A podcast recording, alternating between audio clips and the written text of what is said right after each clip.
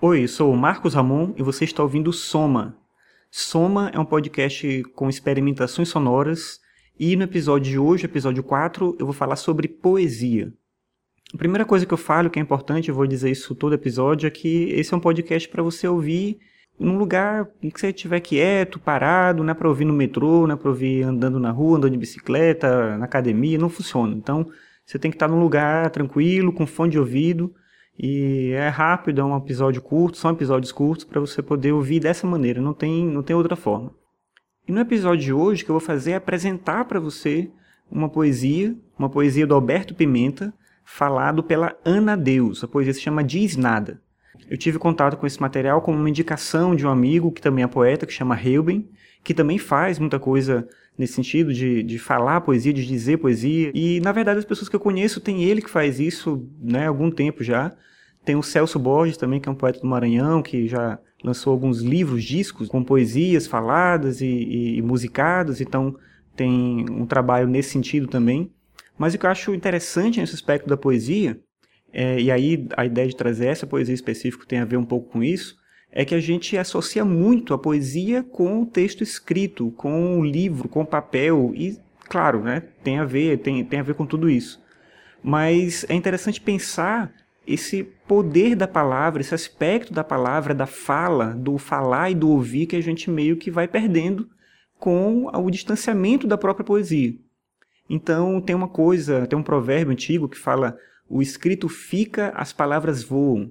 E o Borges, não o Celso, o outro Borges, o Jorge Luiz Borges, escreveu num texto que ele entende isso de uma outra maneira do que as pessoas geralmente pensam. Né? No geral, se utiliza esse provérbio para dizer que o escrito fica porque ele é melhor, ele é superior à palavra que se perde no meio do caminho. E o Jorge Luiz Borges explica, na visão dele, que o escrito fica porque é morto, enquanto as palavras voam porque são vivas. Então tem algo na fala, tem algo na oralidade que é essencial na, na própria percepção do ser humano em relação ao outro. E a gente meio que vai perdendo isso. A gente está num mundo desse tipo, né? A gente escreve muito no celular, a gente escreve muito no computador, a gente fala cada vez menos e ouvir então é, é muito difícil. Então essa ideia de parar para ouvir poesia é algo é impressionante dizer isso, mas é algo bem revolucionário para os dias de hoje. Então essa poesia que você vai ouvir, que de novo é uma indicação lá do Reuben, é, mas eu vou botar também os links para as coisas do, do no post, do Celso Borges também, que eu comentei. E se você conhecer mais poetas que fazem isso, peço que você indique lá nos comentários, que mais gente fica conhecendo. E sobre esse poema falado pela Ana Deus, eu não tenho nada melhor para falar do que o que o próprio Reuben disse quando ele compartilhou isso com as pessoas. Uma coisa incrível vai acontecer nos teus ouvidos. Então é isso, para, não faz mais nada, só escuta.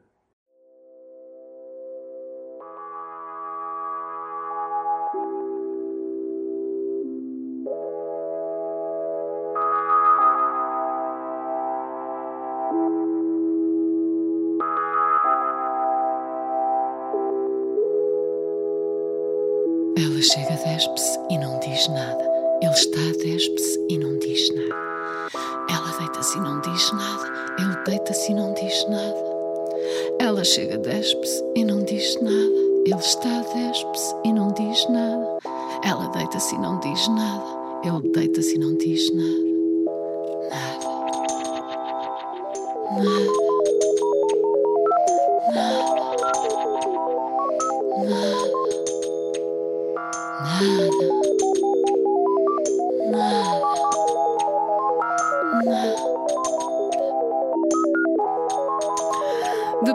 Durante algum tempo, mais ou menos, não, não.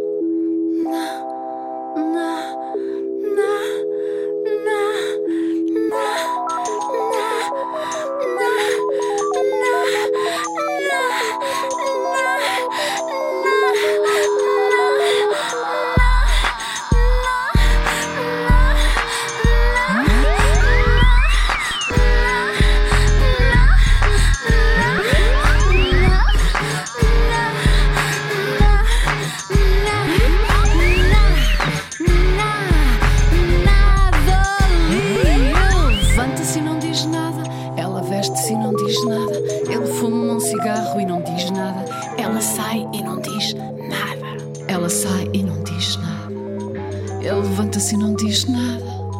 Ela veste-se e não diz nada. Ele fuma um cigarro e não diz nada.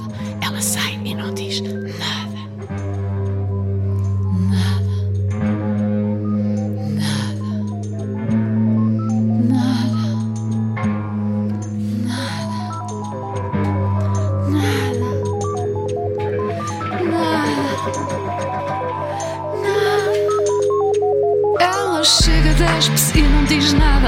Ele está, despe-se e não diz nada. Ela deita-se e não diz nada. Ele deita-se e não diz nada. Ela chega, despe-se e não diz nada. Ele está, despe-se e não diz nada. Ela deita-se e não diz nada. Ele deita-se e não diz nada. Depois, durante algum tempo, mais ou menos, nana, nana, nana, nana, nana, nana, nana, nana,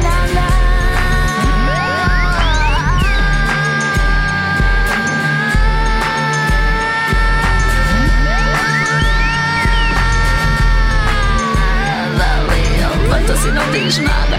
Ela veste-se e não diz nada. Ele fuma um cigarro e não diz nada. Ela sai e não diz nada.